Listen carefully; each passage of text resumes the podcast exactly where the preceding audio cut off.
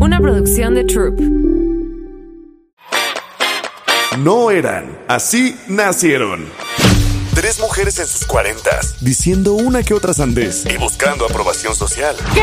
Esto así se puso muy incómodo. Laura Manso, La Margator y Adina Chelminsky presentan La Burra Arisca. ¿Sabes qué es GBM Plus? GBM Plus es una app, una plataforma digital en donde puedes tener todas tus inversiones en el mismo lugar y manejar tu dinero con un solo dedo. Porque nos urge tomar el control de nuestra vida. Y eso empieza tomando el control de nuestro dinero. Con GBM Plus puedes tener tu dinero invertido y disponible, estrategias a largo plazo, O invertir en las empresas que amas. en lugar de guardarlo en el colchón, pon tu dinero en GBM Plus y míralo crecer mientras haces las cosas que quieres hacer. Somos libres. Somos GBM Plus. Somos la burra arisca. Hola, ¿cómo están? Bienvenidos a este magnífico, magnífico episodio de La Burra Arisca. Yo soy Laura Manso. Yo soy Adina Chelminsky. Y yo soy la Margator. La Margator trae un poco de gripa. Eh, no quiso venir a la cabina a contagiarnos. Eh, si la oyen toser, es la Margator. Eh, y si la oyen no hablar tanto, y si la oyen no hablar tanto, o sea, si no la oyen, pues ya sabrán por qué. Pero nosotros estamos vigilando que esté hidratada y que esté viva a lo largo de la Y transmisión. que cuando se suene le pongan mute. ¿O no? O, o sí, no, o sí. o, o que se suene con Por respeto a y la no- audiencia. No a nosotros, porque a nosotros no nos respeta nada. Eh, bueno, eh, queremos dar la bienvenida a Nuevamente. nuevamente a una de nuestras invitadas favoritas, pero no solo en el podcast, sino en la vida. eh, a Marina Armendares, eh, bienvenida Hola. por estar aquí, porque ¿sabes qué? Es que el episodio pasado fue un rotundo éxito. Esto de, de la psicología y el dinero, eh, pues este, tienen mucho que ver y tienen eh, pues eh, mucha cosa, mucha pregunta alrededor. No, no, no, no, no, Bienvenida, no. Antes de preguntas, no, antes de Hola, ¿cómo preguntas. estás? Antes de preguntas, ya sabes las reglas. Solo quiero decir quién eres. Para Vale. quien no haya escuchado el episodio pasado, Marina Armendares, vaya uno, vaya y búsquelo en este momento, póngale pausa, regrese a, es- a ese episodio y regrese luego a este episodio. Eh, entonces ya le puede poner play. Marina, Marina es eh, tiene una maestría en neuropsicología. Lo que quiera decir eso. Ella no, no, no se Eso automáticamente quiere decir que es muchísimo más inteligente que nosotras tres. Exacto. O sea, ya lo demás no importa. Que en conjunto. En- Que la suma de nuestra inteligencia. Básicamente. O sea, eso ya está dado. Ok. Lo tomo. ¿Saben que no? Hablen por ustedes. Exacto, la Margator no me vino a ver. Entonces ella no se va a subir a su, a su tren el día de hoy. Bueno, yo sí quiero saber algo, dado que ya está, ya estamos todos diciéndole a Marina cuán inteligente es. La pregunta incómoda, mamacita. La pregunta incómoda. Ok, me quedé pensando la vez pasada, después del episodio que ya todas las que no habían escuchado ya le pusieron pausa, ya fueron a escuchar y ya regresaron aquí, eh, que mucho de llevar una relación sana con el dinero, el tema del episodio pasado, eh, tiene que ver con traicionar a tu familia y traicionar las cosas que te enseñaron, lo siento Adina, y traicionar eh, cómo se hicieron las cosas en tu casa. Y entonces mi pregunta incómoda es, ¿Cuál es la traición a la manera de operar, a las reglas explícitas o implícitas, a la herencia, digamos, de cómo se hacen las cosas en tu familia, más cabrona que has hecho? Puta madre. ¿La traición en general o la traición con el dinero? Con el Eh, dinero. No, no, no, en general. No, en general. Ah. Peor, chingan a su madre. Si te quieres ah, este, enfocar en el dinero, date, pero la pregunta es general. Puta madre. O sea, el pelo rosa no es suficiente. No. Eh, Bueno, no sé si esa es la peor. no, no es la peor, es la única, evidentemente, banal que puedo hablar. ¿En qué tra... A ver, te la voy a mezclar un poco y me dices si aplica esta pregunta. Creo que es muy difícil medir la traición. Y la palabra traición, ojo, aquí tiene como que todo un otro significado. Eh, pero si es traición.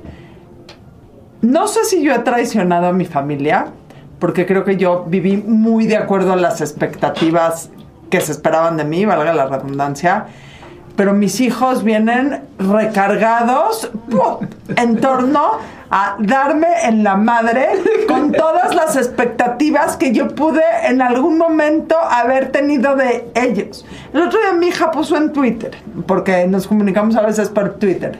Estás desviándote de la pregunta. Te preguntaron a ti. Es cuál que- es es tu que yo- traición. Según yo va para allá. Le estoy dando el beneficio de la duda de que va para allá. No, no voy para allá. Yo, ¿Cómo, Adina? Es que, o sea, hi- hice todo bien.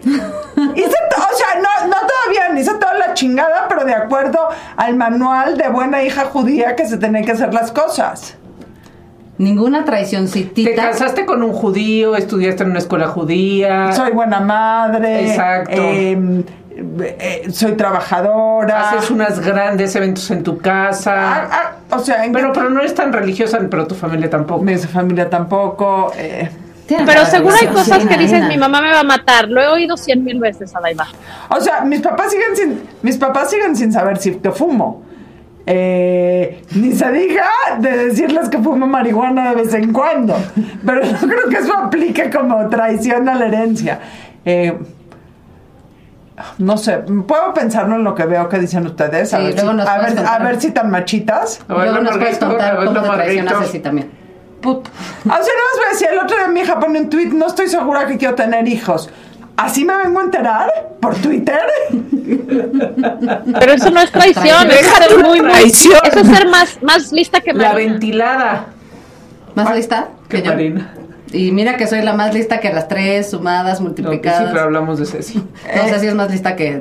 Sí. se sirve en otro caso. Bueno, a ver, ustedes que son muy seguras de sí mismas y pueden hablar de sus propias traiciones, échenle, escúpanles. A ver, a ver. Ah, yo tengo dos cosas, o sea, y tampoco sé si califican como traición, pero creo que en general em, salirme del huacal constantemente, o sea, desde bien chiquita no, no operaba como se esperaba que yo operaba, operara, digo, este, y, y era, y de ahí el, ay, qué difícil, ay, qué complicado, ay, qué todo, porque pues yo tenía mi manera de pensar y de operar, ¿no? Y, y- y creo que salirte del estándar siempre es un poco traicionar lo que esperas de ti, aunque no es que sea una traición de muerte. Pero un episodio así clarísimo que, que tengo grabado, mis papás y mis abuelos tenían una casa en Valle de Bravo a donde íbamos regularmente y sin falta cada fin de semana.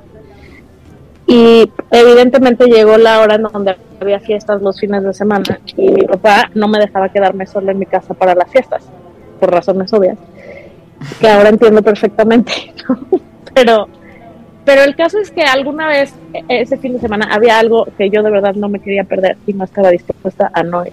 Y entonces toda la semana estuve diciendo es que me quiero quedar, es que me puedo quedar en casa de tal, es que este es el plan, es que o en casa de tal también me, o sea, como ofreciendo opciones y la respuesta era no, no, no, no, nos vamos a Valle, nos vamos a Valle, porque para mi papá ir a Valle era el único momento familiar, porque de semana pues trabajaba bastante y no lo veíamos mucho y pienso que así me explico, era su razón por la cual no flexibilizar los permisos a Valle. Bueno, entonces yo le dije, es que no voy a ir, es que si vas a ir, es que no voy a ir, es que si vas a ir. Y total que el viernes a las 4 de la tarde, que era la cita para subirse al coche y largarse a Valle, se sube al coche, carga todo y yo me quedo afuera del coche.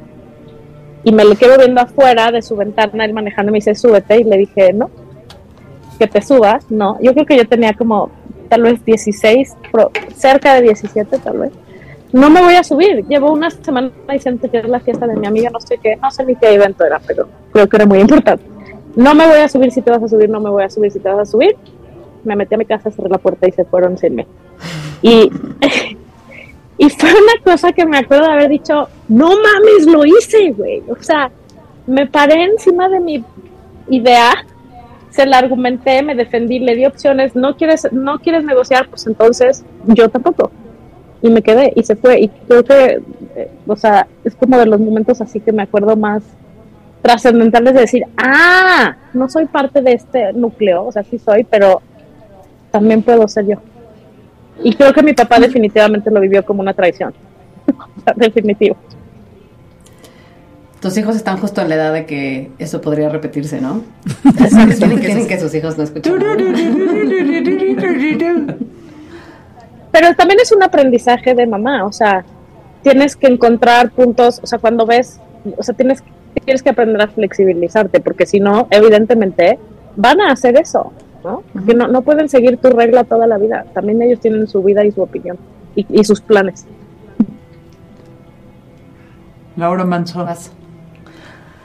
O sea, estoy tratando de encontrar como un, un algo en específico, pero la traición me parece una palabra tan fuerte que es como, como no puede ser de un momento, sino de, de como algo general. Entonces, lo que pasa es que es muy confuso en mi caso porque mi mamá es una persona conservadora, mi papá es lo contrario, y entonces, pues, eh, aunque la verdad es que la educación más venía de mamá porque, porque pues, es- esta gendarme era esta, este, eh, a la que realmente se le tenía más que, o sea, un- mucho miedo o, este, o respeto o lo que fuera, eh, creo que, que, que, que yo traicioné a mi familia al, o sea, al siempre sentirme eh, así, el, ¿cómo se llama el patito negro? El, el- ¿Patito feo patito o la feo oveja negra? o la oveja negra.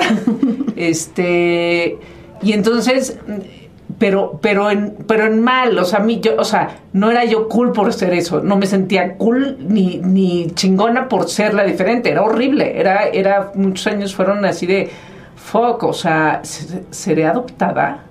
Había unas cosas que físicamente heredé de mi papá que entonces ya me hacían decir, no, pues no soy adoptada, pero, pero, pero era, este, la, la menos igual, la que menos encajaba, la que, este, eh, no sé, yo creo que no le caí bien a mis papás durante muchos años, este, particularmente a mamá, este, pero, pero era muy difícil entenderlo, entonces, este, eh, no era por ay encontrar mi propio camino ni nada de eso, era, era por una cosa de, de, pues, de, este, no sé, eh, ser, ser distinta. Y ya no sabes si es porque eres la hija de en medio y entonces te sientes la menos atendida, este, y que fue primero el huevo la gallina, lo que sea al final de cuentas, yo creo que yo fui un- una traición constante este, hacia, hacia mis papás. Pero luego uno piensa, mi mamá cuando le dije voy a estudiar comunicación me dijo, ¿qué? O sea, lo que estudia todo el mundo, este, no sé qué, bla, bla. Y luego dije, pasaron los años y dije, le hubiera hecho caso, no hubiera estudiado comunicación, hubiera estudiado algo más inteligente que esto. Pero, eh, o sea, no, no, no, no, o sea, creo que es eso, creo que, que, que más que, porque la traición no, no es como una decisión así, ¿no? Este, no es voy a traicionar a mi familia, sino uno es como puede, o yo fui como pude, como, o sea, sobreviviendo, este, muchas veces, ¿no? O sea, mamá que le encanta la gente extrovertida y la fiesta, y, y yo soy todo lo contrario, o sea, mamá era de cómo ¿cómo te traigo aquí a una reunión y no te diviertes y no este y no platicas nada? Y yo quería así irme a mi casa a ver la tele o a lo que sea. Yo ya pensé en algo. Vas. Pero no es como traicioné, es como sigo traicionando. En mi familia son muy conscientes, no se enganchan por todo. O sea, dejan pasar las cosas. Yo me engancho por todo. O sea, alguien estornuda y yo ya pienso que es un conflicto. No dejo de discutir ningún punto, no dejo de argumentar ningún punto. Y evidentemente eso me causa muchísimos conflictos en el ambiente familiar porque ¿Cómo les explico? Voy por todas las canicas. Alguien, yo, yo me peleo. Alguien, yo opino. Entonces, Marina, tú. Este, muy interesantes sus traiciones. Este, y la distinción que hiciste ahorita creo que es bien importante, porque la traición no es una sola vez, perdón. La traición es, pues hay reglas y maneras de hacer las cosas que se traicionan en permanente, ¿no? Y que tu felicidad o tu bienestar o tu autenticidad están en traicionar continuamente lo que se espera de ti. En el dinero hay mucho de eso, en tu relación con el dinero. Entonces yo tengo dos, una eh, más general y una más que ver con el dinero. Eh, la más general es, yo traiciono a mi familia no queriendo trabajar muchísimo. O sea, vengo de una, de una, de dos familias en donde como que tu valor está en que trabajes durísimo. Eh, y eh, yo, pero tengo cero interés en hacerlo, lo odio, no lo glorifico. Entonces Lo padeces Lo padezco.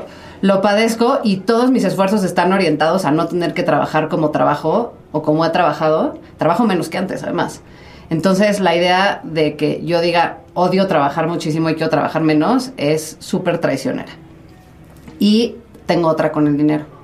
Yo quiero mucho más dinero que el que es aceptable en mi familia. O sea, mi familia es como, güey, suficiente, suficiente. Good enough is good enough. Vives muy bien. ¿Qué quieres más? Y yo tengo esta como continua búsqueda además, que también es una traición y me genera un poquito de, como de incomprensión, ¿no? Y escogí uno de dinero y uno no de dinero, pero, pero la idea de la pregunta incómoda era mucho, pues, pasar por los filtros de qué ideas traicionamos, eh, lo que vamos a platicar hoy. Bueno, primera idea que quiero ver si la traicionamos o no traicionamos. Y de aquí creo que puede salir toda la conversación. Vamos por siete ideas, ¿no? Sí, siete maneras de Siete pensar. maneras de pensar sobre el dinero. Adina cree que tiene varias. No, yo tengo. ¿Una? Un- no, no, no. La primera voy a empezar con una pregunta. Ah. ¿El dinero compra la felicidad? ¿Renta la felicidad? ¿Alquila la felicidad? ¿Permuta la felicidad? ¿Cuál chingados es la relación del dinero con la felicidad? Híjole, yo creo que el dinero eh, renta la felicidad y las condiciones de renta son distintas. ¿No? Hay rentas, este, hay rentas muy apretadas y con condiciones muy cabronas y hay rentas este, muy amigables. Pero el dinero y la felicidad definitivamente tienen una relación. Eh, Qué gran respuesta. Renta la felicidad. Sí, es Sí. cierto. Eh, la- lo que pasa es que de repente la renta, la renta barata y de repente la renta carísima y de repente no te alcanza el dinero que tienes para la renta de la felicidad en, en, en cómo está la renta ese mes. Que necesitas, Que en ese momento. Pero definitivamente tienen una relación súper íntima la felicidad y el dinero. Sí, que no digan que no. Que no ay, quien diga que no, No, quien se atreva a decir el dinero y la felicidad no tienen nada que ver. Para mí es claro y evidente. O sea, para mí esta fantasía de las cosas más importantes de la vida no se compran. Sí, pero chingado. O sea. Exacto, güey. Lo que pasa es que el dinero es... eh, a ver, hay, hay alguien que dice que el dinero y la felicidad no tienen relación, nunca ha padecido dinero, nunca ha padecido eh, la falta de. Pero además de eso, y, y a ver, lo que sí puede ser que se puede fe- ser feliz sin tener todas tus necesidades financieras cubiertas, también. La cosa es, el dinero es un bálsamo. Es mucho más fácil estar, eh, es mucho más fácil manejar las cosas difíciles de la vida cuando hay dinero mucho más difícil cuando no. Y es a veces también un potenciador del disfrute de las cosas buenas. ¿no? Un viaje es delicioso, un viaje con un presupuesto holgado es más delicioso. ¿no? Entonces sí, sí está relacionado. Bu- business es más delicioso que turista, güey. ¿Qué es turista? Qué pesado. Sé que jamás has visto detrás de la pesada. cortinita, Baiba. Sé que jamás. Estoy vacilando, era el chiste Solo porque había un tiempo en- eh, cuando eras más joven que no había cortinita, porque no había. Que no había aviones. porque no había aviones. Marina, pero hay un dato por ahí que dice que hasta cierto nivel de dinero, o- bueno, no sé si es de dinero o de porcentaje, Sí definitivamente hace una diferencia abismal, ¿no? O sea, todo lo que acabas de decir.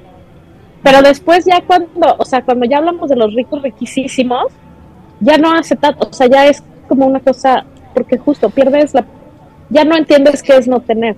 Es- Entonces es ya no es que depende más o mucho. menos. De, de, de cero a tus necesidades básicas, lo que sea que tú nombres por necesidades básicas, hay quien en sus necesidades básicas tiene este eh, un súper con delicias o, o un yate o este o la renta y que tus hijos coman, depende, depende de cada quien. Pero por encima de ciertas necesidades básicas cubiertas, el dinero eh, deja de tener una relación tan, tan transparente, tan causal con la felicidad o con la paz o con el bienestar, ¿no? Con esos conceptos que de repente podemos este, usar eh, para describir este estado de estar bien. Em, lo que pasa después es que una vez que cruzamos esa línea de tus necesidades cubiertas, nos queremos relacionar con el dinero de la misma manera. Y ahí es donde deja de funcionar. Si yo tengo hambre y me como... Si yo, si yo tengo hambre, vamos a decir que tengo una necesidad que no está cubierta, que es hambre. Eh, pues yo puedo saciar esa necesidad con eh, un pedazo de pan blanco o con la carne más deliciosa del mundo, ¿no? Las dos cosas me quitan el hambre. Lo que pasa es que eh, yo quiero que de, de cero, de cero a mi necesidad cubierta la voy a poder cubrir con cualquier cosa. Un pedazo de pan blanco me va a quitar el hambre. Pero si yo no tengo tanta hambre y voy a comer y me como un pan blanco, probablemente la experiencia de satisfacción no va a ser la misma. Entonces, lo que pasa muchas veces es que cuando llegamos a, a este, a este eh, baseline cubierto, tenemos que empezar a buscar cosas que nos den una satisfacción desde otro lugar, desde el disfrute, desde los deseos cumplidos, desde nuestro propósito, desde nuestra identidad, desde, desde las cosas que nos mueven más internamente, digamos, el filete delicioso. Lo que nos pasa mucho y la razón por la que el dinero a veces tiene esta relación como, como contraria con la felicidad o, o- o inversa, es que yo tengo, yo tengo la experiencia de tener hambre, comerme un pan y se me quita el hambre, ¿no? Perfecto. Y luego digo, ah, bueno, pues ¿qué pasa si me como el filete más delicioso de la historia? Y me como el filete más delicioso de la historia. Y entonces muevo mi, mi cero, mi necesidad, al filete. Y entonces el filete ahora es cero. Y entonces ahora necesito encontrar, no sé qué le sigue un filete delicioso, un filete delicioso pero japonés de vaca sobada. No, no te gustan esos, ok, perfecto. ¿Qué sí te gusta? No, no sé, pero la, la vaca sobada ya. ¿Cómo se llaman esos? Ya no que es los tu. Ya no es tu. ¿Cómo se llaman las? ¿Cómo se llaman? Kobe. Guayu. Ajá, que les hacen masacres. Ah, guayu. Sí. Este, y entonces, ahora mi nuevo baseline es la vaca sobada. Y entonces, lo que pasa muchas veces, y la, la manera en que el dinero tiene una relación inversa con la felicidad, es que confundimos necesidades con gustos, o con placeres, o con... Y entonces muchas veces entramos en esta cadenita en donde como tú dices, a partir de cierto punto, pues el dinero ya no me da la misma, la misma gratificación o lo que puedo comprar con dinero, pero lo sigo tratando igual que cuando era para cubrir una necesidad. Y eso lo que implica es que mis deseos y mis gustos los etiqueto de necesidad.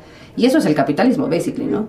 Pero también es lo que hace que el dinero nos genere de repente mucho dolor y que entremos en este rat race de producir más, producir más, producir más para darnos el mismo high que en algún momento nos dio un pedazo de pan blanco. Y ahí es el tema de comparación, porque hay un estudio que dice que quién es más feliz, no sé cómo midan la felicidad, tú sabrás.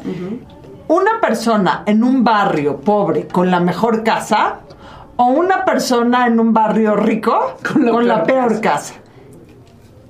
Y una y otra vez se dan cuenta que la persona en el menor barrio, en el barrio menos acaudalado, pero con menor casa, o sea, en donde el comparativo salías ganón, Claro. era mucho más, era más Claro, ser, ser el pobre, donde seas que seas el pobre, nunca va a estar. ¿Por qué? Porque tu comparativo es el de al lado que tiene más. Si tu comparativo es el de al lado que tiene menos, entonces. Porque además eh, no somos tan creativos con nuestros deseos, ¿eh? O sea, la no, gente... siempre queremos copiar al de al lado. la- o sea, ¿qué quiero? Pues lo que veo a mi alrededor que me parece El deseable. Por eso Hannibal Lecter se comía a sus pacientes. ¿Qué quería exactamente? Su carne. ¿No ¿Cómo la- llegaste a ese pensamiento? Sí, por favor, Ay, ya. ay, qué preocupante. Hay una frase que dice Hannibal Lecter en El silencio de los inocentes. Deseamos lo que vemos. Nada más, perdón. No porque me quiera comer a nadie. Em, pero sí, lo ves con los niños, ¿no? O sea, los niños desean lo que trajo el compañerito de al lado y nosotros creemos que somos mucho más sofisticados e interesantes y somos idénticos. Quieres lo que ves, como Hannibal Lecter, comerte a tus pacientes Sí. o Venga. este la casa de la vecina, ¿no? Vamos a los siete eh, estados Ah. mental- mentalidades. eh, Bueno, les tengo que explicar la lógica de por qué decidí Ok. esto. Eh, cuando propusimos el tema del dinero y la felicidad, eh, una de las, de las como eh, conclusión, perdón, conclusiones más evidentes es, bueno, pues lo que no genera felicidad es solamente generar más dinero eh, por el por propósito, por este, por sin propósito, ¿no? Es nada más hacer más dinero y hacer más dinero pensando justo que entre más dinero tenga, más voy a poder acceder a cosas, experiencias, este, lugares, personas que me, que me provean de felicidad. ¿Se dice así? Este, entonces, la... ¿Qué tal que le preguntó a Laura? La policía del habla, si lo dije bien. Em, entonces, ¿te, te corrige a ti también? Pero con- me corrige con la mirada. El ojo. con el desprecio. Entonces, eh, lo, que, lo que pensé es que en realidad, eh, para salirnos un poquito de esta idea de que el dinero, entre más dinero, más felicidad, que ya hablamos que no, eh, es que en realidad la felicidad tiene que ver con nuestra capacidad de adaptar nuestras respuestas a lo que en ese momento está pasando y a lo que en ese momento nos conviene más. La mejor relación con el dinero, la relación que nos y, por mejor quiero decir no nada más la que nos va a producir más dinero, sino la que nos va a producir más felicidad alrededor de nuestro dinero, más satisfacción, es una relación con el dinero que es adaptativa, en donde tenemos un chorro de perspectivas y de acercamientos, y entonces podemos escoger según la situación, lo que mejor nos conviene en ese momento, lo que deseamos, cómo queremos pensar y por consecuencia cómo queremos sentir y por consecuencia cómo queremos actuar alrededor del dinero en un momento dado, ¿no?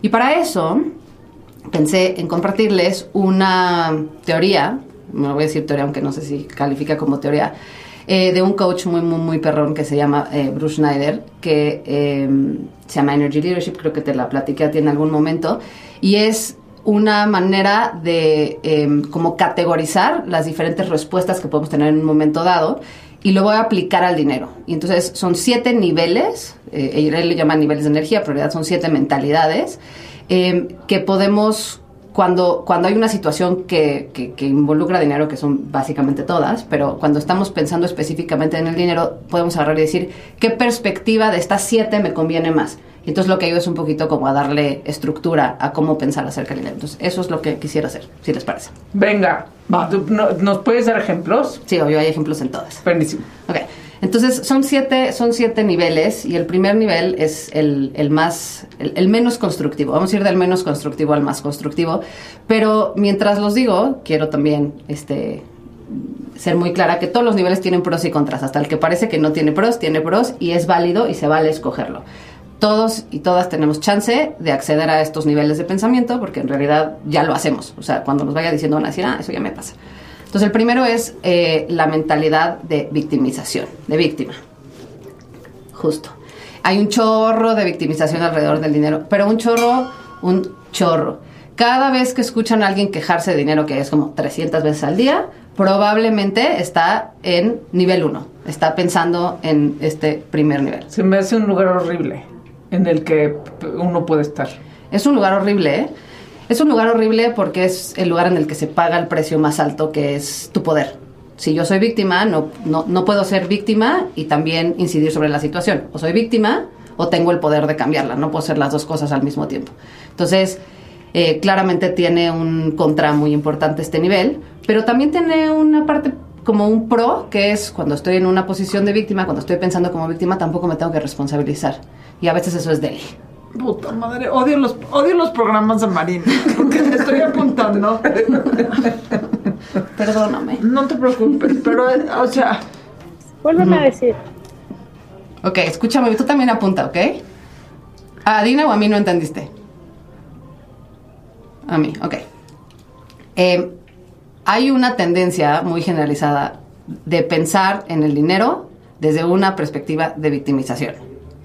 Entonces, ¿qué quiero decir con O esto? sea, cuando, pues me imagino que muchas veces, pero el, ay, no tengo, ay, yo la, este... No importa cuánto trabaje, Ajá. nunca gano suficiente, este, eh, todo mundo en mi casa se gasta rapidísimo lo que yo me tardo tanto en ganar, eh, o incluso hay gente que tan está acostumbrada a vivir en la carencia de la victimización que cuando tiene dinero lo rega así lo desaparece, ¿han visto? O sea, que le quema el dinero en las Sí. manos.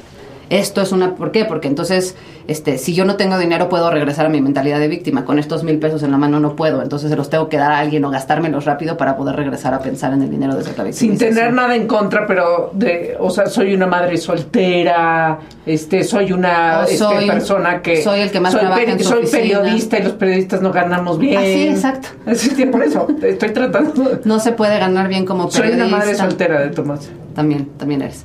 Este, entonces, lo que pasa cuando pensamos desde la victimización en el dinero es que no, no pensamos o no confiamos en nuestra capacidad de generarlo, de guardarlo, de invertirlo. Eh, eh, también podemos tener una tendencia a darlo, regalarlo, gastárnoslo rapidísimo para volvernos a quedar sin dinero de manera inconsciente, ¿no? Para poder regresar. Yo no puedo tener miles y millones en la cuenta y ser una víctima muy convincente, entonces prefiero tener cero para poder ser una víctima convincente.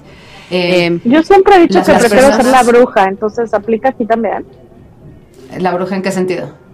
No, o sea, en los cuentos entre la víctima y la bruja y la princesa, yo siempre la bruja. Aquí aplica Ah, igual bueno. en el dinero. Pues yo, yo te te- diría que ahorita que lleguemos al- al te- 7, ahorita que... eh, La bitch sería la 2, ahí voy, ahí voy. Este, la bitch sería el nivel 2. Pero eh, hay tantas personas, y esta puede ser una de las que más le, lo siento a la gente que va a escuchar esto, pero les puede, puede ser la que más meta el dedo en la llaga. Si tú no eres responsable de tu propia vida financiera, lo más probable es que estés en uno. Sí, Que estés, ¿qué? En uno. Ah, en uno. Si tú no, si tú no te eres haces responsable, si, si tú sí, no te haces responsable, sí. o sea, si tú no dices, yo escogí la situación en la que estoy, lo que yo tengo, no tengo, es producto de mis decisiones, mis acciones, ¿no? No estás esperando que alguien más venga y lo solucione, que alguien más pase algo mágico que te dé más. Probablemente mucho de tu pensar acerca del dinero ocurra en nivel 1. Pero yo no le veo punto positivo a esto. El punto positivo es que por momentos eh, decir, doblar las manitas y decir, yo de esto no puedo, se sale de, de- de mi scope, se sale de mi presupuesto, se sale de mi capacidad, y permitir que alguien venga y te trate como la víctima puede ser, si no súper positivo, se vale. Que te- o sea, que venga y te regale dinero. Sí, que venga y te, te rescate, Ah, te regale. pobre, Que te ayude a tomar decisiones. Exacto. Ya. O sea, yo te voy a decir algo. En mi vida profesional es una... ¿Por qué me estoy...? Olvídalo. No, no, no, balconate, por favor. Gracias. No, en mi vida profesional relacionada con el dinero es una actitud que tomo muchísimo. Que siento que soy incapaz de tomar mis decisiones y voy con Alfredo y le digo, Y me dice, ve y solucionalo tú, pero O vas a negociar con un proveedor buena onda y entonces le dices, ay, es que no, está durísimo el mes. Y te dice, ay, está bien, ya. Eso ¿Sabes? nunca lo hago. No, tú no, porque tú, porque tú eres, tú porque tú, yo sé cómo operas tú, con, sobre todo con tus marchantes y con todo el mundo, pero de alguna manera a veces, a veces puede funcionar un poquito para que la gente te vea con, te, eche más la manita y sea un poco más, Ah, ok, más ya entendí, ya entendí, ya entendí. Está, está, ok, está bueno. Sí, sí, tiene un lado positivo. El nivel 2, ahí está la bruja, Valeria, que ya te toca. Este, el nivel 2 es el nivel del conflicto, es este nivel en donde hay enojo, hay confrontación, ¿no? Hay, hay como desafío. Es una mentalidad como de yo gano y tú pierdes. La víctima dice yo pierdo y todos los demás ganan, pobrecito de mí. La, la- el nivel 2 es yo gano y tú pierdes. Es un nivel que tiene, pues, tiene ciertos, tiene ciertos como pros, como por ejemplo puede ser como muy motivante a corto plazo. Es la gente que se hace rica para enseñarle a los demás que ve de quién te burlaste y ahora yo soy el más rico de la cuadra, ya sabes, este, como esa mentalidad alrededor del dinero. También son las negociaciones muy duras, la gente que no siente, se han sentado a negociar con alguien que sabes que lo que quiere es verte perder, no ganar, muchas veces. Eso, un, un eso es- pésimo negociador. pero pues a, a veces se salen, digo, a, a precios altísimos, Claro. pero se salen con la O sea, suya. Las series de televisión más famosas relacionadas con el dinero están En nivel dos. En nivel 2. O sea, Succession y todas. Game of Thrones Claro, es claro, esto. Claro. O claro. Billions, ¿no? Sí. Que es esta idea de, de para... Y es, y es mucho como se piensa con respecto al dinero, ¿no? Como de... este Y, y en México pasa mucho, por ejemplo, como con, con las tajadas y las mordidas y, las, este, y los aceitados de... Oye, pues si van a aceitar a alguien, pues que me aceiten a mí, ¿no? Aunque, aunque pierde lo otro, aunque, aunque... O sea, hay como esta parte en donde hay muchas personas que se sienten abundantes o se sienten ricas o se sienten con dinero en función de cuánto más tienen que el otro, de ganarle al otro, ¿no? Eh, y eso pues es muy, muy mentalidad 2. De repente... O eh, sea, es el gandaya. El, el que es gandaya. el que es gandaya es muy... Está, es- está en ese muy dos. está en ese nivel 2. Y Cero, también el cero que se soy siente- gandalla, eso sí no soy. Eh, es más esta, sí, es esta idea de, de- de pensar en el dinero en relación a tener, eh, tener que ganar a partir de que el otro pierda, ¿no? Eh, l- robar es nivel 2, ¿no? Hacer un negocio en donde sabes que te estás... ¿No robas, Valeria? ¿No? ¿Nivel 2 no? Ok, nivel 2 no. Me la pelan. ¡Me la pelan! Nivel tres. No necesito pelear, nada más me la pelan. Nivel No, tres. jamás, Eh, jamás. Nivel 3, por favor. Ah, y, y ojo, el nivel 2 es un poquito más positivo o más creativo que el nivel 1, porque en el nivel 1 no haces nada. En el nivel 2 algo harás mal O sea, motivado te por... motiva el enojo, este, la ardidez. O sea, es mucho más probable que tengas una relación más activa con el dinero por enojo y ardidez a que la, a la victimización. Madres, pues qué preocupante. Ahora, ¿no crees que en el mundo de los negocios hoy en día, en todo el mundo del emprendimiento, a veces necesita ser un poco así? Por eso digo que ninguno es 100% malo ni 100% bueno. A veces cuando alguien te quiere te, te- te quiere bailar, pues te tienes que poner Que en, meter en el nivel En dos. el nivel 2, así de, ah, pues ok, esto tiene que ser un, un, o sea, un ring de box. Órale, va, me, me pongo los guantes, ¿no? La cachucha del nivel 2. Un duelo. Un duelo. Un duelo con espadas. Sí, para los que no me están viendo, estoy haciendo. me está dando como una convulsión, pero es como una espada. Ok. Em, el nivel 3 ya empezamos a entrar a cosas que son un poco más constructivas, es el nivel de la racionalización. En el nivel 3 pienso, pues yo gano, ojalá tú ganes también, ¿no? Es este nivel en donde como que me hago el coco wash necesario para estar en paz con la situación. Este es un nivel que es positivo en el sentido de que pues, te saca de uno y dos. De repente la racionalización, el explicarte las cosas, pues te ayuda a, no estar victimizado o reactivo. El tema del nivel 3 es que también nos paraliza bastante. Porque yo me puedo hacer el coco wash necesario para tolerar cualquier situación. Y entonces toleramos de repente muchas situaciones que no nos, no nos funcionan, no son para nuestro mayor beneficio, porque usamos el coco wash para justificar quedarnos en esa zona de... lo- es- el nivel 3 es mucho el de la zona de confort que se usa tanto esa expresión y nadie, nadie sabe bien qué es. Es esto, es estoy suficientemente cómodo en la incomodidad como para quedarme aquí, porque ya me lo expliqué Por ejemplo, pues vivir con lo que tengo. No, la verdad es que no me alcanza bien bien. Llego a fin de mes rayando todos los meses, pero pues es que la situación está muy difícil y todo el mundo anda así y pues este por lo menos no tengo deudas, ¿no? Es este este este nivel en donde como que ni picha ni cacha ni deja batear y te puedes pasar toda tu vida este en el nivel 3 sin, sin sufrir de más, pero tampoco sin vivir la vida que quieres, sin tener la situación financiera que quieres, sin alcanzar como las metas y los objetivos que pues realmente deseas o que no siento te que atreves yo tal vez estoy a ahí la mayor parte del tiempo. fallecer. No lo digas en público. Bueno, A diferencia de yo que me estoy ventaneando. Este. mm, eh, la cosa con el, con el nivel 3 es que justo es súper súper como truculento, ¿no? Porque pues estás relativamente bien. Entonces, salirte de nivel 3 Sí, es no una te, cosa... mete- no te metes a, a accionar, o sea, ahí vas navegando conforme el de, ¿no? O sea, Ahora, sin el- pensar mucho. El nivel 3 está chidísimo si vives en un laboratorio, pero si vives en la vida en donde hay cosas inesperadas, ya te chingaste. Y lo que pasa con, con- con el nivel 3 es que el nivel 3 es un bicho muy, eh, muy maleable, ¿no? Porque entonces un mes no puedes pagar la tarjeta porque hubo algo inesperado y dices, bueno, a cualquiera le pasa, este, eh, voy a sacar un crédito y ni modo me va a costar un poquito más el interés, pero pues este, ¿no? Y ojo, no estoy diciendo que esto esté, o sea, no es como de, ay, qué losers todos los que están en nivel 3. El nivel 3 es, pues, todos estamos en nivel 3 por momentos. Hay situaciones, acuérdense que la vida financiera además tiene muchísimas, eh, como diferentes dimensiones y diferentes áreas. Entonces yo puedo estar, por ejemplo, en nivel, yo por ejemplo estoy en nivel 3 en el tema de las inversiones. Invierto lo que puedo, lo que me sobra poquito y este mes no invertí, pero a cualquiera le pasa. No estoy en nivel 3 en otras áreas de mi vida financiera, yo también me balconeo, pero en tema de invertir estoy muy 3.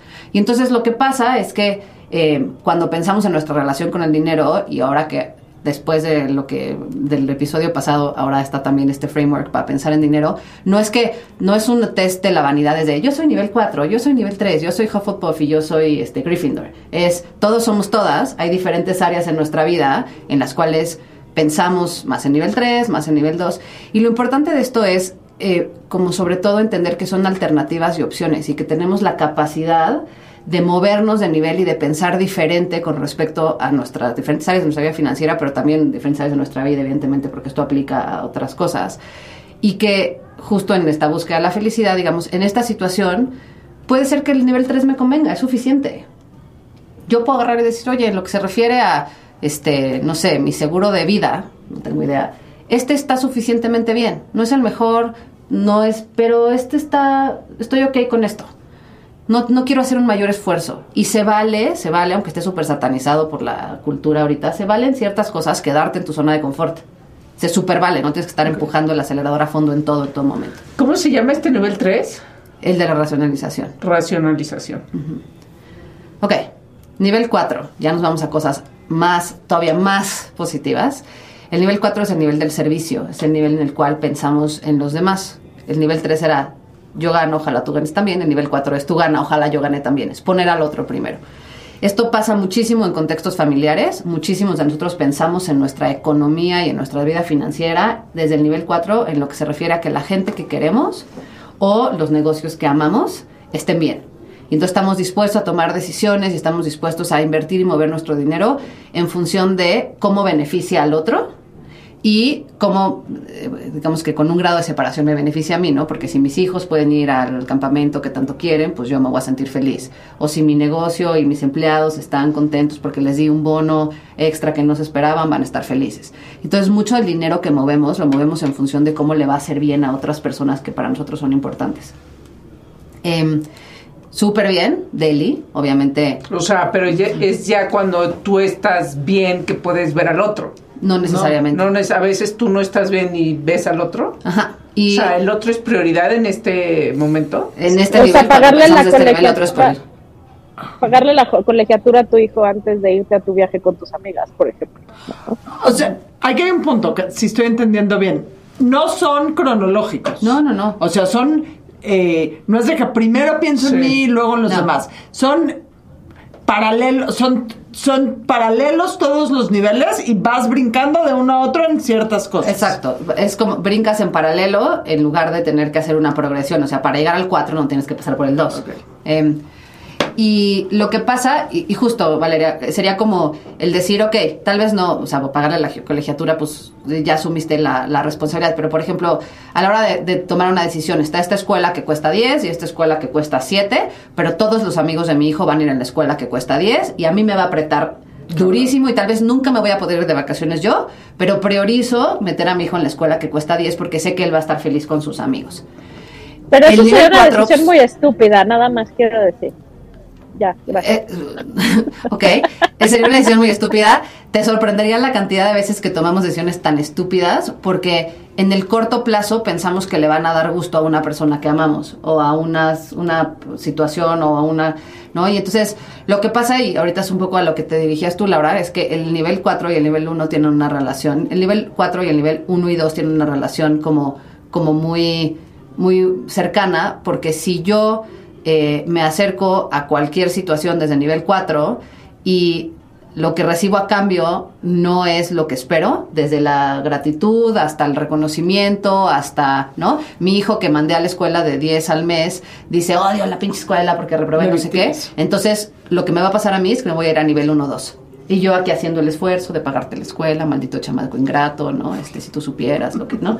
Este, o estás castigado, ¿no? Que sería ese nivel 1 sería chamaco ingrato, el nivel 2 sería estás castigado y no me hables, este, ¿no?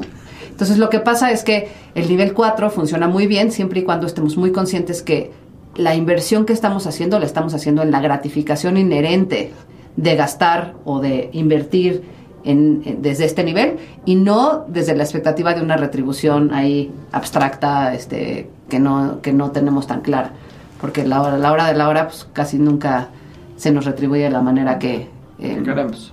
que queremos y que ni siquiera tenemos consciente que queremos, ¿no? Casi siempre es sorpresa también para nosotros. ¿Hasta aquí bien? O sea, bien, bien, bien. No, pero está bien. A ver, el nivel O sea, 4 también si lo, si lo, si lo, yo creo que eh, este es un ejemplo que mucha gente puede decir, que puede identificarse. Es llevar hijos a Disney o niños a Disney.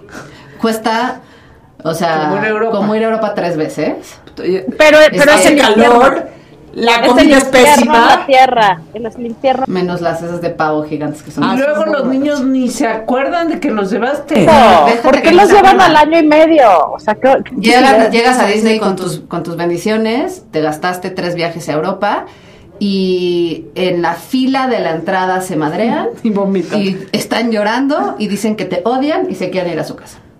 Entonces, si esa fue, si tu motivación fue que tus hijos te abrazaran y te dijeran, mamá, este es el mejor viaje de mi vida, de verdad.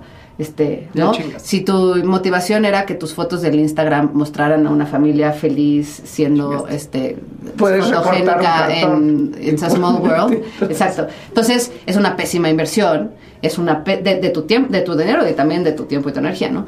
Pero de alguna manera, si, si, si tú entiendes que para ti es importante llevar a tus hijos a Disney y que a ellos les puede dar felicidad y que a veces estarán llorando y peleándose y a veces se la estarán pasando muy bien y que al final todo es parte de la experiencia, está increíble ¿eh? priorizar ir a Disney sobre ir a Europa, si eso es lo que prefieres. Para ¿O darles tú más vas a ser más feliz en Disney viendo a tus hijos que, que tus propios hijos en Disney? Ahí hay una regla que nunca vas a ser más feliz por la felicidad de otro por mucho que lo quieras, ni de los hijos. O sea, eh, ah, voy a decir una cosa que muchas mamás me van a, me van a este, aventar huevos, pero, pero no. La cosa es, la- el 4 es una mentalidad súper súper positiva y súper constructiva siempre y cuando se use responsablemente. Muy bien. 5. Aquí ya nos ponemos de pelos, ¿ok? Ya, se acabaron los, este, todo, todo bien con el 5. El 5 es el nivel de la oportunidad. Es el nivel en donde em, piensas en, en cómo, cómo ganamos todos en esta situación. Y lo que pasa muchas veces con el dinero es que sentimos que el dinero es en una situación es finito, ¿no? Y entonces que hay dos, y entonces yo me puedo ir aquí con cualquier cosa entre los dos completos y el cero, y entonces siempre estoy tratando de jalar más agua para mi molino. Y eso im- en las relaciones de trabajo, en las relaciones de pareja, eso implica también eh, en cómo administro mi propio, mi propio dinero cuando no hay nadie más presente, ¿no? Desde esta idea de, de qué hago con mi dinero que, sea, que, que- que es finito y entonces este, nada más alcanza para ciertas cosas. Y sí, el dinero pues, este, es finito en el sentido de que no tenemos infinito dinero las personas. Pero si nos acercamos al dinero desde una perspectiva de oportunidad, de agarrar y ver qué puedo hacer con esto, para qué puede servir, qué puertas me puede abrir, qué experiencias puedo vivir, y, y lo, y lo trato de como, como abordar desde, desde la mayor oportunidad posible, la relación con el dinero se vuelve una fuente de muchísimo placer. Eh, Pero, por ejemplo, otra vez. por ejemplo, si yo tengo, si yo tengo, eh, vamos a pensar que tengo 10 mil pesos, ¿no? Y entonces, y voy a irme del 1 al 5 para, ¿no? Entonces, si yo tengo 10 mil pesos y estoy en una, los mismos 10 mil pesos, ¿eh? Ponemos 10 mil pesos en la mesa y te digo, estos 10 mil pesos son tuyos. Lo- Ese dinero es neutral, esos 10 mil pesos no tienen ningún tipo de este, Carga. etiqueta, carga, ¿no? Energía. Si tú, si tú piensas en esos 10 mil pesos desde mentalidad 1, desde nivel 1, lo que vas a pensar es, pues 10 mil pesos hoy por hoy, pues qué bueno que me los regaló Laura, pero pues se me van a acabar rapidísimo. Y este, y hoy ya no alcanzan para nada. Y, y pues yo qué sé si, y si me acostumbro a los 10 mil pesos y mañana no me da 10 mil pesos. O sea, los 10 mil pesos están ahí y yo ya soy una víctima de esos 10 mil pesos. Desde el nivel 2 es, mm, me dio 10 mil pesos, ok, ¿y ¿cómo le puedo sacar 11? O, ¿No? O, o, este, o... Pues, Pinche yo Adina me- va a agarrar los 10 Yo me mil merezco estos 10 pesos. pesos. O pinche Adina va a agarrar estos 10 mil pesos. O, o pues sí, o sea, yo me merezco los 10 mil pesos y, y, este, y, y, pues nadie más de esta mesa se los merece. Me los puede ganar yo, ¿no? Este, nadie dijo que, que eran de todos, son míos. Desde el nivel 3 es, ok, 10 mil pesos, pues podrían ser más, podrían ser menos, es algo, ¿no? ¿Qué puedo hacer con esto? Este, como esta cosa muy neutral. Desde el nivel 4 sería, ¿cómo le hago para que Adina, eh, Valeria y Laura sean felices con estos 10 mil pesos? ¿Cuál sería la mejor manera?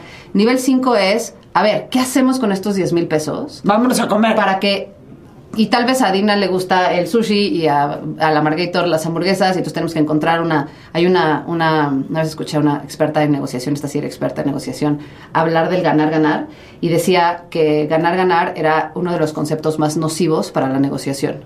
Y entonces pues todo el mundo dijo, ¿cómo, güey? Una persona experta en negociación me dice que ganar, ganar es un concepto nocivo. Y decía, no, lo que pasa es que está mal, brand- está mal nombrado, se tendría que llamar perder poquito, perder poquito. Porque ganar es que todo mundo gane, no que todo mundo se lleve todo. Y entonces las negociaciones fallan porque tú te sientas a la mesa pensando que todo mundo se puede llevar todo. Porque piensas que ganar, ganar es que todo mundo gane todo. Y eso es imposible porque entonces no sería necesaria la negociación. Entonces, la mentalidad nivel 5 diría, ok, ¿qué hacemos con estos 10 mil pesos? Para que todas las que estamos aquí nos llevemos lo más posible de lo que queremos. Y eso implica perder poquito, perder poquito, ponernos creativas, encontrar, si a ti te gustan las hamburguesas y a ti el sushi, pero a todas nos gustan los tacos, entonces vamos a los tacos, porque lo padre es la convivencia en los tacos. Y entonces, los mismos 10 mil pesos me pueden producir desde una sensación de desesperanza hasta una sensación de conexión, hasta una sensación, y esa es la felicidad alrededor del dinero, es agarrar y decir, el dinero es neutral y yo me puedo proveer a mí misma de la experiencia que yo quiera a partir de cómo pienso y cómo siento y cómo actúo alrededor del dinero, porque el dinero es, el dinero es muy noble, el dinero no es nada. El dinero es energía, el dinero es, el dinero es, es, es, este, es potencial. Y lo que yo potencialmente voy a sentir y vivir es muy diferente según lo que pienso con respecto al dinero. Entonces, esta es la mentalidad 5, ya voy a acabar. Las 6 y las 7 están como más hippies, no por ser más hippies, menos, menos importantes. Siguen los 10 mil pesos a la mesa. Siguen los 10 mil pesos en la mesa, que me voy a llevar yo. Ok, No, ya me los llevé yo. Regresemos Mentalidad a la dos. mentalidad dos. Ok. Eh, el nivel 6 es el, el nivel del sistema, es en el que pienso yo gano si gana el sistema. La inversión de impacto, por ejemplo, es muy mentalidad 6. Es yo voy a agarrar y voy a invertir en cosas que no me benefician directamente, pero benefician al sistema en el que, en el que vivo y entonces es una inversión que nos va a beneficiar a todos. Aunque no necesariamente sea la inversión que a nivel retorno me regresa más. ¿no? Eh, entonces, ¿Qué pasa? Ah, Voy a usar el ejemplo de los hijos, ¿no? Entonces habrá un momento en donde dices, ah, no, pues lo mejor para mi hijo es que yo lo mande a la escuela de 10 mil pesos. Pero la mejor para la familia es que lo mande a una escuela de 9 mil. Porque entonces eh, la familia tiene ese peso extra que puede usar para eh, eventualidades y entonces los, entonces los papás no están estresados y entonces el niño es más feliz, porque es más feliz en una escuela de 9 mil pesos con papás tranquilos que en una escuela de 10 mil con papás estresados. Es pensar en el sistema y tomar decisiones alrededor del dinero pensando sistémicamente. Esto, pues el sistema puede querer decir la familia, este, la empresa, eh, tu pareja, este, el país, whatever, ¿no? Pero la cosa es eh, pensar en el potencial del dinero desde una perspectiva sistémica hace que seamos eh, muy conscientes y muy responsables de cómo usamos el dinero. ¿Tú qué crees que sea López Obrador? ¿Cómo Híjole. piensa de México? Eh, ¡Uno! Ajá. ¿Ustedes qué creen? Ah, dices de los puntos de Marina. Ah, no, yo iba a decir otra Ajá. cosa. Perdón, tú contesta, No, Marina. Oh, mira, en, en su uso del dinero no sé, no, no, no puedo decir que lo sé, pero en su discurso es súper uno. Eh, este, no hay nada más peligroso que una persona con poder que se presenta como víctima. Y me parece que López Obrador tiene, tiene una maestría, doctorado, postdoctorado en, en ese discurso. No sé cómo se maneje tras bambalinas porque soy una ignorante, a pesar de que escucho la burra para ser menos ignorante. Pero en, en discurso y en, en respuesta rápida, super uno. El mexicano en general es super uno, ¿no? Perdón. En cuestión de victimizarse por todo. Güey, desde que nos No, invadieron los no, no. No. Yo creo que es una mala. general. Yo creo que es como que una mala Percepción. pe- percepción que tenemos incluso nosotros mismos. No, hay mucho chingón. ¿No? Claro que sí, A ver, pero la en, cosa es- en hay- general culturalmente, o sea, hablando del grosso de la población, hay un- una enorme cultura de victimización de todo. Aquí hay una cosa, aquí, aquí hay una cosa que creo que sí, o sea, la- las dos tienen, las tres tienen razón en el sentido de decir, eh, sí es cierto que eh, la victimización tiene una relación inversa con el accountability.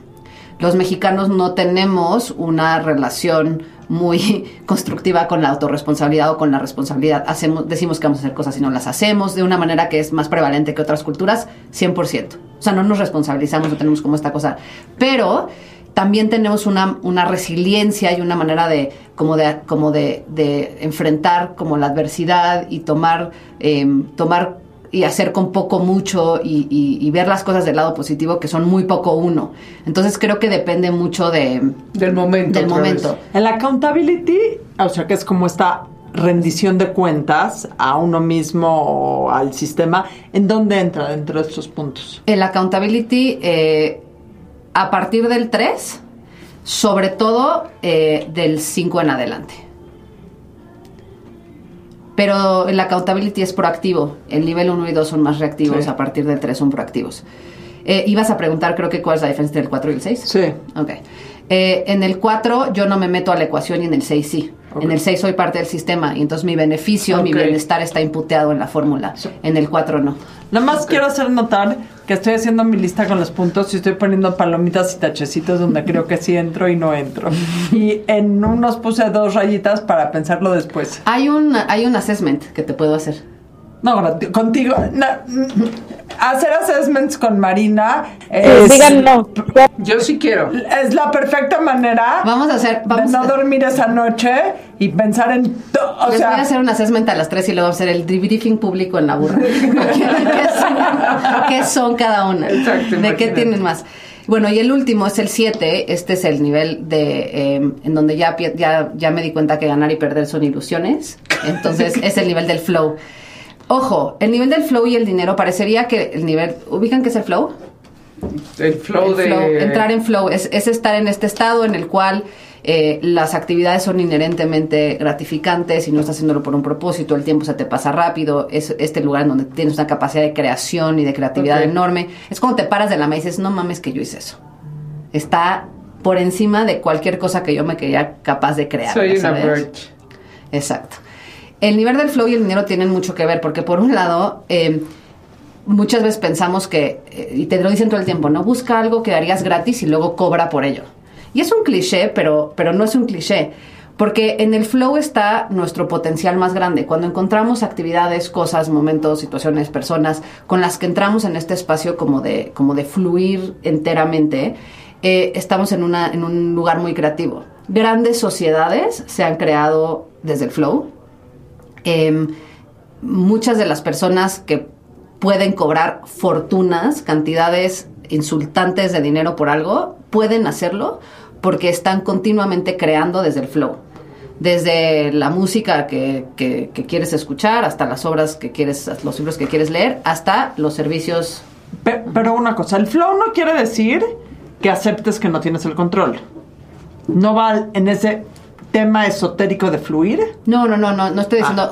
El flow es más un estado mental, no es, no es este el fluir con lo que hay, el entregarte y, y ahorita. O sea, es un estado proactivo que, que, que donde no, no te genera ni la victimización, ni el, ni el abuso Es- del otro. El flow es un estado en el cual eh, estás plenamente presente en lo que está ocurriendo.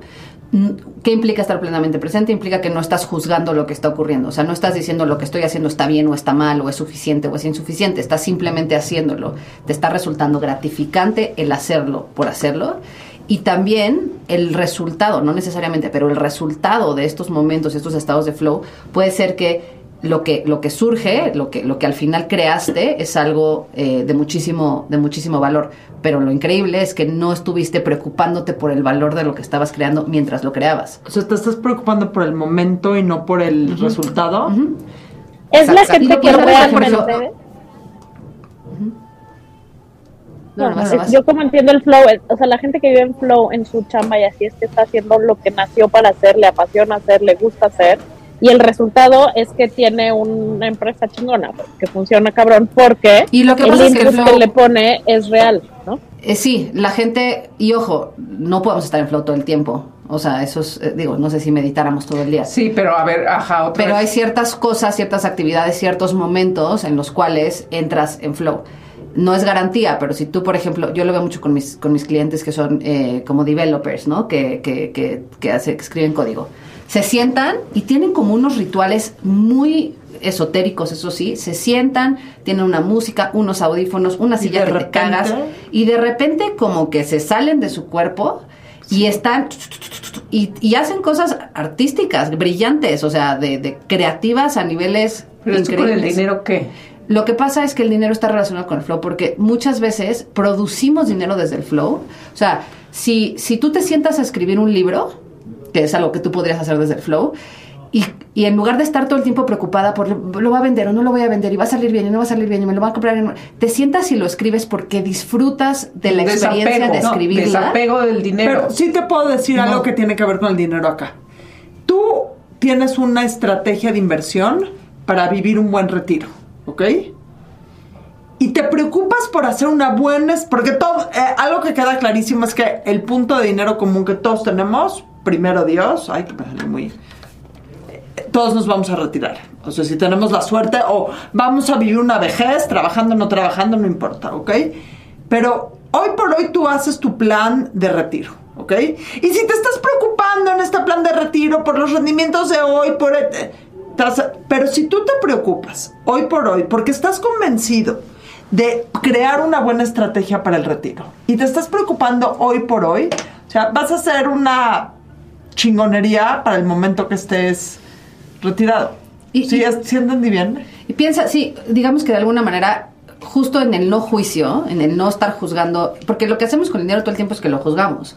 O sea, ponemos el dinero sobre la mesa y entonces decimos de dónde vino, quién me lo dio, no se siente igual que me lo dé Laura, que me lo dé Adina, este, es mucho, es poquito, para qué alcanza, para qué no. Si, por ejemplo, estos mismos 10 mil pesos que ponemos sobre la mesa, los ponemos sobre la mesa y no los juzgamos, simplemente decimos, son 10 mil pesos y con eso eh, digamos, hacemos lo que se sienta bien en el momento presente o, los invertimos de una manera que está plenamente alineada con lo que en ese momento nos hace sentido. O sea, lo que pasa es que el dinero eh, tiene, el dinero en general es una cosa que estamos juzgando todo el tiempo.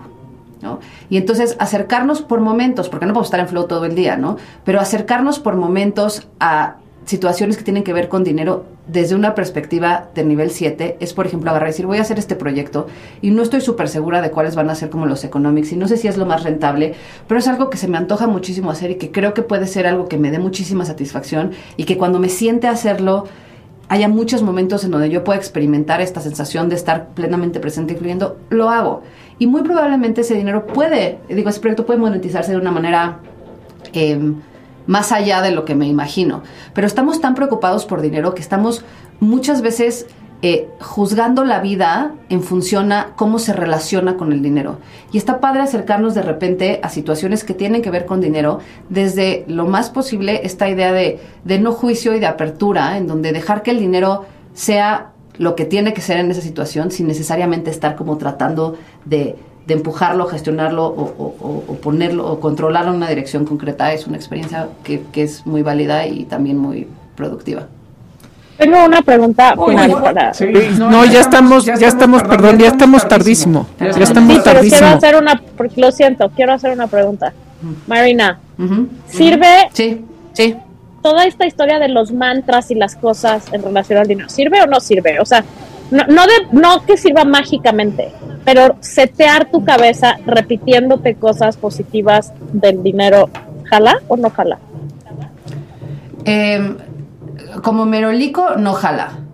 Lo que sí jala es si a partir lo que tú tienes que poder crearte es la certeza este de que eres capaz de generar el dinero que quieres la certeza de que el dinero que tienes es dinero que te hace sentir bien y que el dinero que tienes te produce y te promueve la felicidad y, y las experiencias que tú deseas. Y a veces repetírtelo ayuda a generar esa certeza lo que no funciona es, este, merezco abundancia como Bart Simpson en el cuaderno, si eso a ti no te está generando eh, una sensación de certeza en esa idea. Entonces, si te funciona para generar certeza y después de repetirte el mantra 150 veces, ¿lo crees? Date. Si lo estás repitiendo porque crees que es este, magia negra, no. Bueno, hablando de magia negra, hay una cosa que yo creo que es la magia negra, la ondita. Marina Armendáriz, ¿quién tiene ondita? Este, híjole, eh, hoy mis onditas, hoy específicamente tiene ondita la selección de Alemania. Creo que Ah, toda sí. la selección alemana tiene ondita porque, porque la valentía tiene toda la pinche ondita Sí. del mundo y hoy hay mucha gente que ha expresado desde la seguridad y la comodidad que está no tan em, no tan satisfecha con el mundial que estamos teniendo y el lugar en el que está ocurriendo y creo que hoy la selección alemana hizo un statement y va a seguir haciendo un statement en este mundial. No sé si es un statement suficiente, pero se veían muy Sí, luego de las amenazas, luego de las amenazas O de sea, la FIFA y las multas y no puedes sacar tu banda, este, pro. LGBT, Puedes nada más decir que hicieron. puedes decir que hicieron. Eh, se- eh, bueno, no salieron con la banda de One Love, que era No. lo que querían, pero salieron con una banda de All Love, o no sé qué decía, la que, la que sí salieron, pero eh, se, se cubrieron la boca en la foto de- del inicio del partido, eh, como una, una señal de protesta. ¿Es suficiente o no es suficiente? Podríamos tener 18 conversaciones, Es. pero me parece que es algo concreto en la dirección correcta y la ondita de ese momento fue muy alta. Marina, gracias por estar aquí. Eh, una vez más, nos has iluminado. Ya, este, luego volveremos, volveremos al tema del dinero porque esto parece no acabarse nunca. Gracias por estar aquí. Y que nunca se acaba el dinero tampoco. Nos escuchamos, nos vemos el próximo episodio. Hasta Gracias. la vista. Un programa patrocinado por GBM Plus.